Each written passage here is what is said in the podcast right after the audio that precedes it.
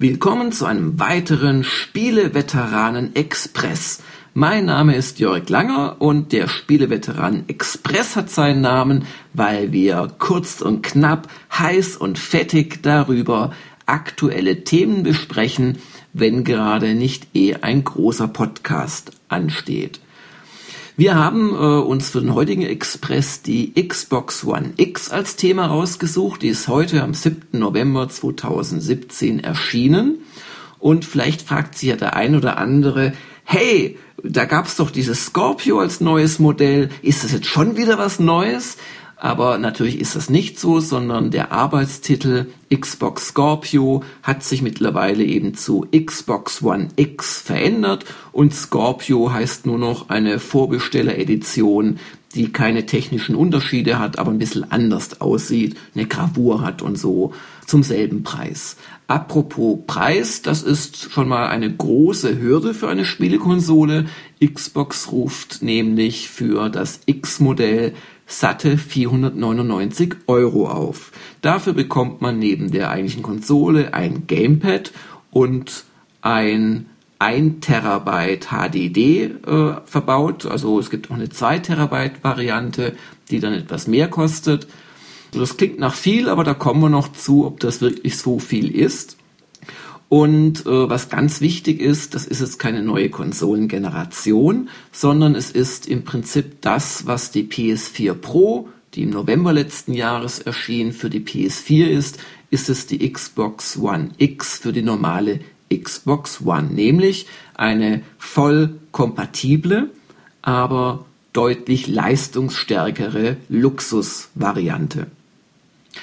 Was kann die Xbox One X? Ich könnte jetzt mit 6 Teraflops und 8 mit 3, irgendwas Gigahertz getakteten Prozessoren um mich werfen, aber die Wahrheit ist, das ist alles erstmal gar nicht so wichtig. Wichtig ist ja immer, was kommt dann auf dem Bildschirm und beim Spieler an.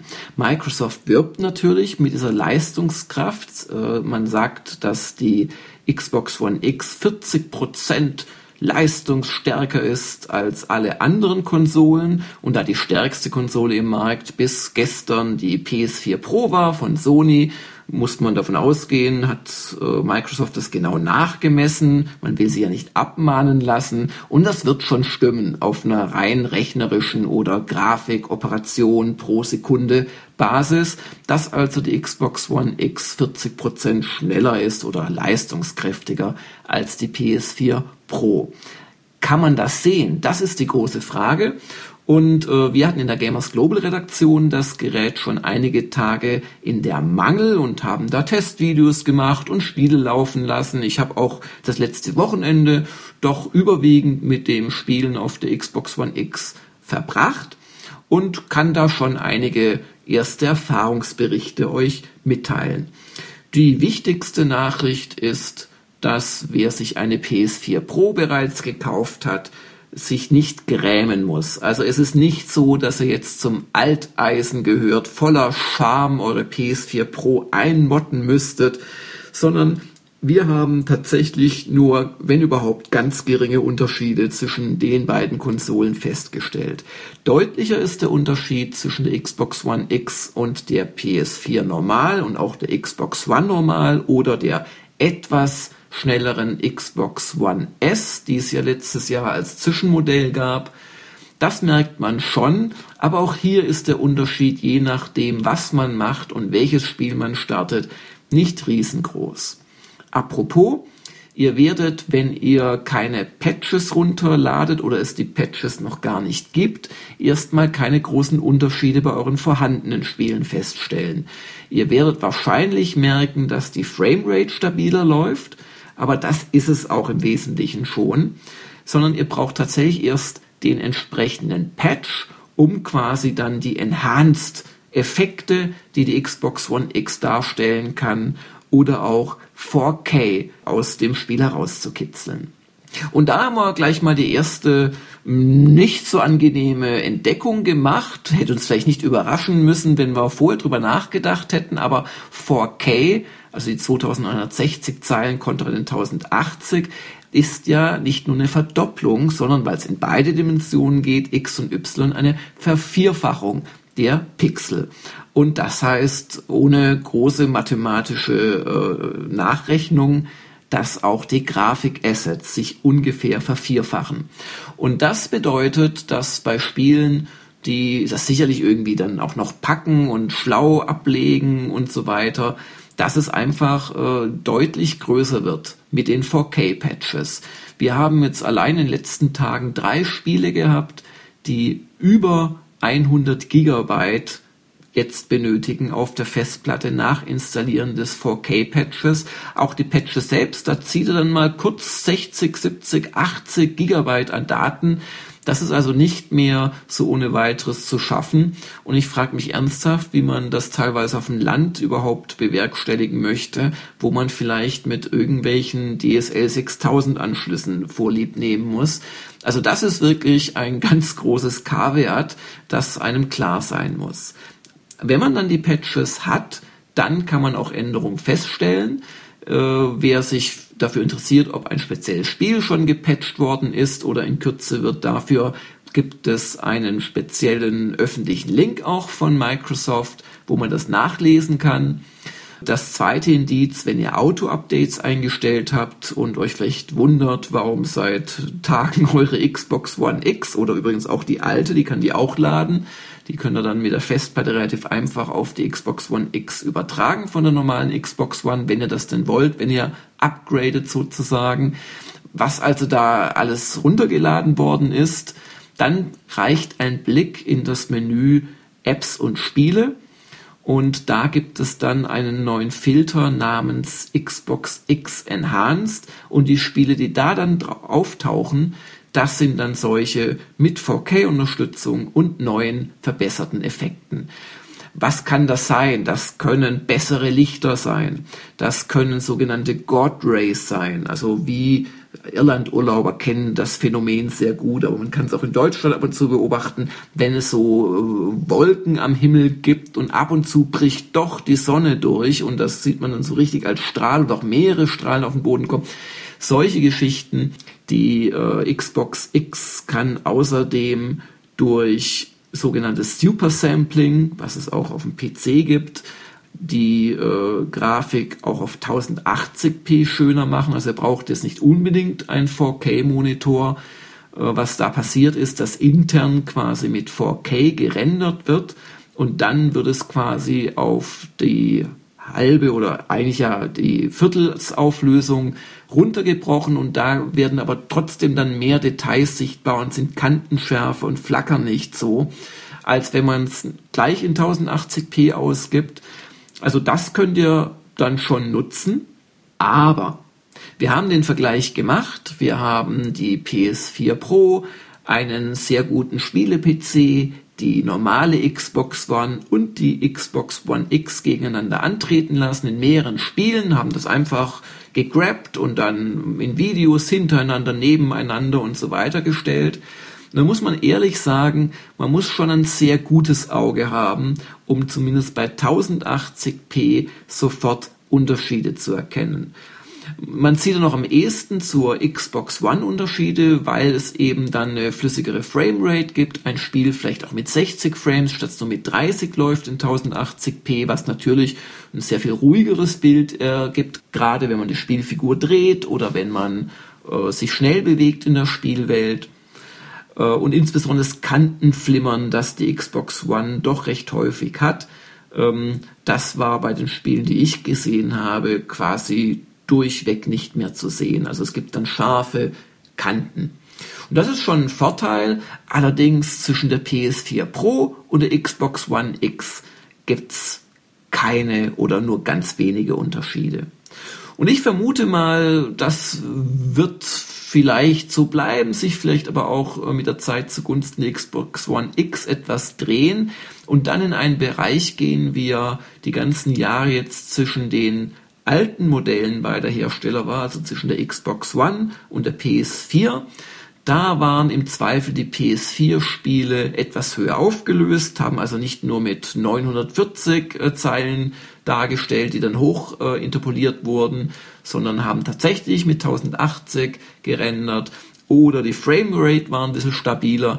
Also das vermute ich, wird jetzt zu Ungunsten der PS4 Pro mit der Zeit sich herausstellen bei der Xbox One X, dass da die Spiele einfach ein bisschen schärfer aussehen, ein bisschen flüssiger laufen, aber erwartet nicht einen Unterschied wie zwischen zwei richtigen Konsolengenerationen. Also darum, ich wiederhole es nochmal, wenn eine PS4 Pro sich gekauft hat, braucht jetzt nicht eine Xbox One X sich zu kaufen. Es sei denn, eine zweite Sache, die äh, bei der Microsoft-Konsole enthalten ist, ist wichtig für euch. Und zwar ist da auch ein UHD Blu-ray-Laufwerk drin also ein 4K Blu-ray-Laufwerk. Das war zwar auch schon in der Xbox One S drin, wenn es also euch nur darum ginge, plus ein bisschen spielen, wäre meine eindeutige Empfehlung, euch ein S-Modell zu kaufen.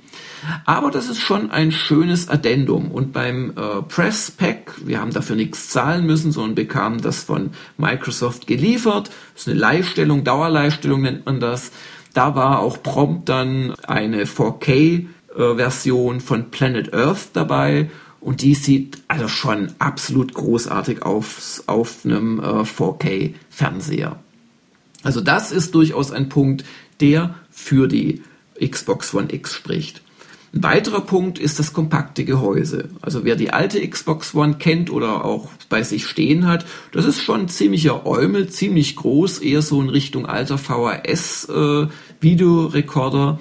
Und da hat man jetzt wesentlich Platz gespart. Man hat auch das externe Netzteil abgeschafft. Es gibt es nur noch einen Kaltgerätestecker quasi. Und das eigentliche Netzteil sitzt dann innerhalb des Konsolengehäuses. Die Konsole ist auch leichter geworden, während die Xbox One mit Netzteil noch auf 4,6 Kilogramm kommt äh, sind es jetzt 3,7 Kilogramm und da habe ich schon das äh, Kabel noch draufgelegt auf die Waage also es ist schon eine deutliche Verbesserung. Man kriegt die Xbox One X wirklich in jedes Rack rein. Äh, man kann sie auch aufrecht hinstellen. Die äh, Konsole ist nicht ganz leise, das sollte man nicht verschweigen. Allerdings, sie ist äh, leiser als viele andere. Sie ist leiser als die PS4 Pro. Sie ist leiser als die äh, PS3. Es war auch die älteren PS4-Modelle also es ist keinesfalls es ein Turbinengebläse, aber man hört sie schon in einem ruhigen Raum, auch wenn sie nur im Hauptmenü ist, also nicht mal unter Last. Gleichzeitig ist sie nicht störend, wenn man ein Spiel spielt und man nicht gerade es darauf anlegt, es zu hören, also sich quasi direkt neben die Konsole setzt oder so. Nicht ganz leise ist auch das UHD Blu-ray-Laufwerk, aber auch hier würde ich sagen, wenn es nicht ein ganz leiser Film ist und ihr relativ nah am Fernseher sitzt, werdet ihr es wahrscheinlich nicht hören oder nur am Rande. Also da gibt es wesentlich lautere Geräte. Ja, und gerade diese UHD-Laufwerksgeschichte ist natürlich ein echtes Plus, hat die PS4 Pro nicht und man kriegt das eben da noch mit dazu. Was mir ansonsten aufgefallen ist, die Konsole lädt Spiele relativ schnell. Das scheint, denke ich mal, an dem Speicher zu liegen, der drin ist, vielleicht auch an der CPU. Das ist angenehm. Weniger beeindruckt bin ich von der Fähigkeit, als einzige Konsole, wie Microsoft es betont, 4K streamen zu können. Denn selbst wenn ihr auf die maximale Qualität von 50 Megabit pro Sekunde geht oder 50.000 Kilobit, was eigentlich kein Mensch als Upload hat außerhalb von der Universität oder eines Rechenzentrums, ist die Qualität nicht berauschend. Also wir haben es ausprobiert, haben einfach äh, auf eine USB 3 Platte haben wir drauf gespeichert und da sah man doch bei 4K mit 50 Mbit pro Sekunde sah man deutliche Artefakte, gerade im Himmel, bei Wolken, die ansonsten ganz schön aussahen und so leicht absoftende Kanten hatten, sah man so richtige blockartige Artefakte. Also das hat mich jetzt nicht vom Hocker gerissen, aber immerhin, man kann in 4K streamen, die PS und, und aufzeichnen, die PS4 Pro kann das definitiv nicht. Wenn man jetzt äh, weggeht von 1080p beim Vergleich von Spielen hin zu 4K, das haben wir natürlich auch gemacht, dann werden die Unterschiede übrigens deutlicher. Dann sieht man insbesondere zu der Xbox One und damit eben auch der normalen PS4 doch Unterschiede. Und ähm, da muss man sich halt überlegen, ob einem das die neue Konsole wert ist. Aber wer einen 4K-Fernseher hat, der wird schon am ehesten eine Verbesserung bei seinen Spielen feststellen nach Laden des großen Patches. Allerdings, während ihr bei 1080p davon ausgehen könnt, dass ihr in der Regel nach Patch mit 60 FPS spielen könnt und damit sehr flüssig, haben wir noch kein Spiel gesehen, das bei 4K auf der Xbox One X mehr als 30 Frames schafft. Ob das jetzt technisch äh, einen Flaschenhals hat, das Gerät, wo das nie anders möglich sein wird, das weiß ich nicht. Es ist also durchaus möglich, dass äh, entsprechend optimierte Titel in Zukunft vielleicht auch bei 4K 60 Frames schaffen. Aber ich weiß es nicht und aktuell ist das definitiv nicht der Fall. Und deswegen muss man sich dann entscheiden zwischen einer sehr flüssigen Darstellung bei 1080p und einer etwas weniger flüssigen Darstellung, nämlich mit 30 Frames pro Sekunde auf 4K. Ich persönlich gehöre zu den Leuten, die den Unterschied nicht riesengroß finden oder ihn gar nicht erst sehen, außer bei Shootern, wo man schnell sich dreht und so. Aber es gibt genügend Leute da draußen, die nehmen das sehr deutlich wahr und darum wollte ich das jetzt mal kurz nennen.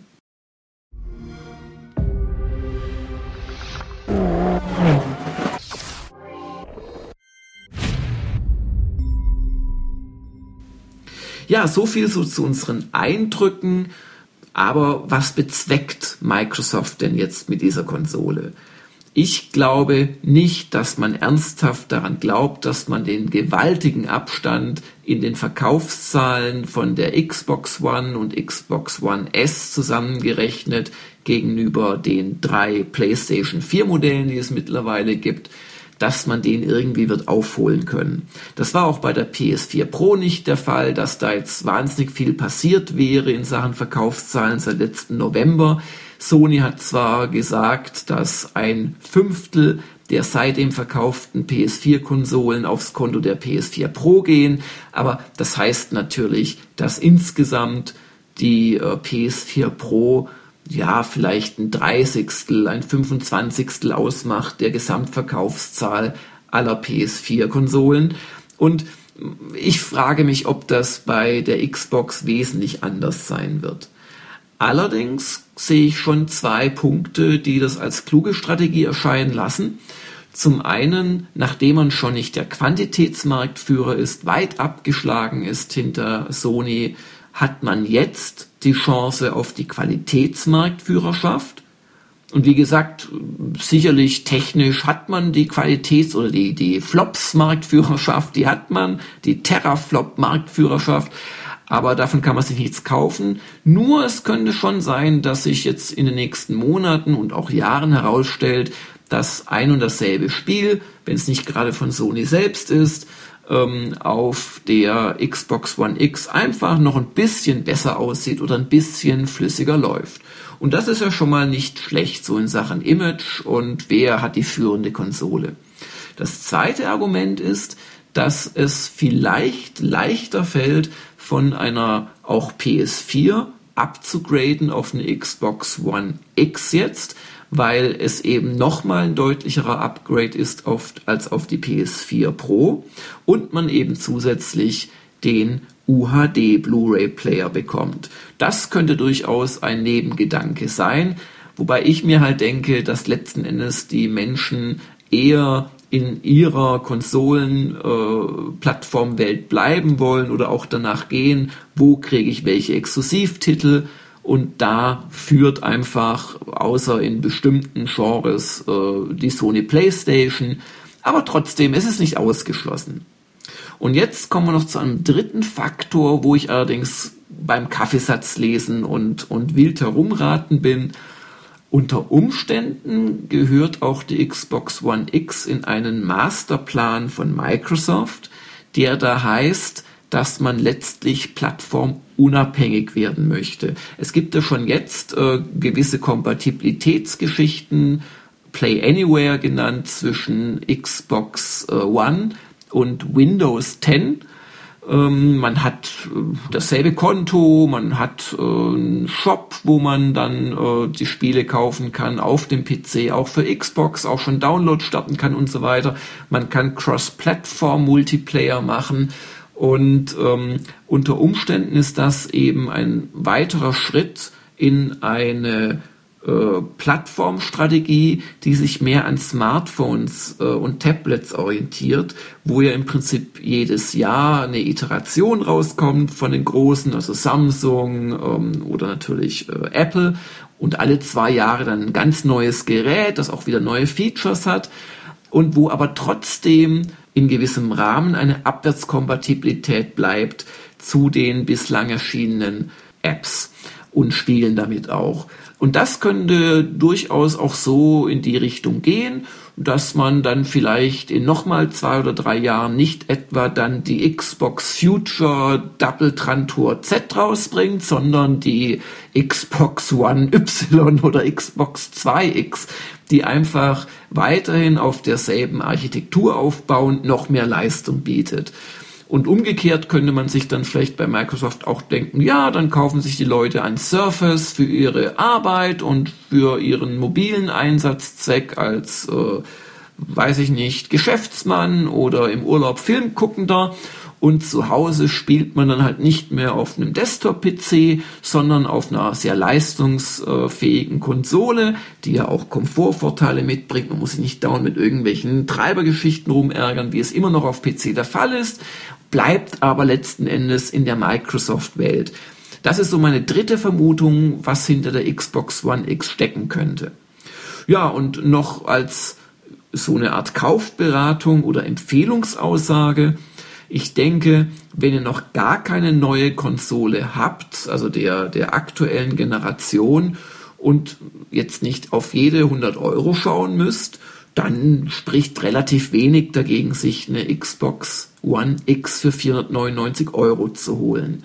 Wenn euch vor allem die Kombination aus aktuelle Spiele spielen, aber auch UHD Blu-rays gucken können mit HDR-Effekten, also erweitertem Farbraum und äh, Überstrahlungen und so weiter, ihr auch den entsprechenden Fernseher natürlich dafür habt, dann muss ich sagen, also wenn ihr jetzt, wenn ihr jetzt nicht die Hardcore-Spieler seid, seid ihr wahrscheinlich mit einer Xbox One S genauso gut bedient und zahlt deutlich weniger. Wenn ihr eine Xbox One schon habt, könnt ihr upgraden, erwartet aber ohne 4K-Fernseher keine großen Unterschiede und selbst mit 4K-Fernseher keine riesigen. Und wenn ihr auf der Sony-Seite seid, äh, ja, dann müsst ihr euch einfach überlegen, ist der Upgrade von PS4 zu Xbox One X, der schon merklich ist, aber auch nicht riesengroß und eher noch ein Stückchen kleiner als von der Xbox One aus gesehen, ist euch der Upgrade Plus UHD Laufwerk den 500 Euro Preis wert. Ich persönlich muss sagen, ich habe mir jetzt erstmal keine gekauft, habe es auch erstmal nicht vor. Würde ich mir aber jetzt eine Konsole für mein privates Wohnzimmer leisten wollen, würde ich durchaus sehr ernsthaft drüber nachdenken. Das Gerät ist kompakt, es ist wirklich leistungsstark, es hat auf den ersten Blick die Leistung eines äh, wirklich guten Spiele-PCs zu einem Drittel des Preises. Und das ist ordentlich. Ich kann mir durchaus vorstellen, bei mir privat so ein Ding ins Fernsehrack zu stellen. Ja, so viel zu unserem Spieleveteran Express zur gerade erst erschienenen Xbox One X von Microsoft. Wir bedanken uns, also das mache ich jetzt auch im Namen von Heinrich, bei unseren Patreon-Unterstützern, denn die ermöglichen den Spieleveteranen Express für alle interessierten Zuhörer. Ja, und ansonsten sage ich Tschüss bis zur nächsten Spieleveteranen Folge 107, die schon in Kürze folgen wird.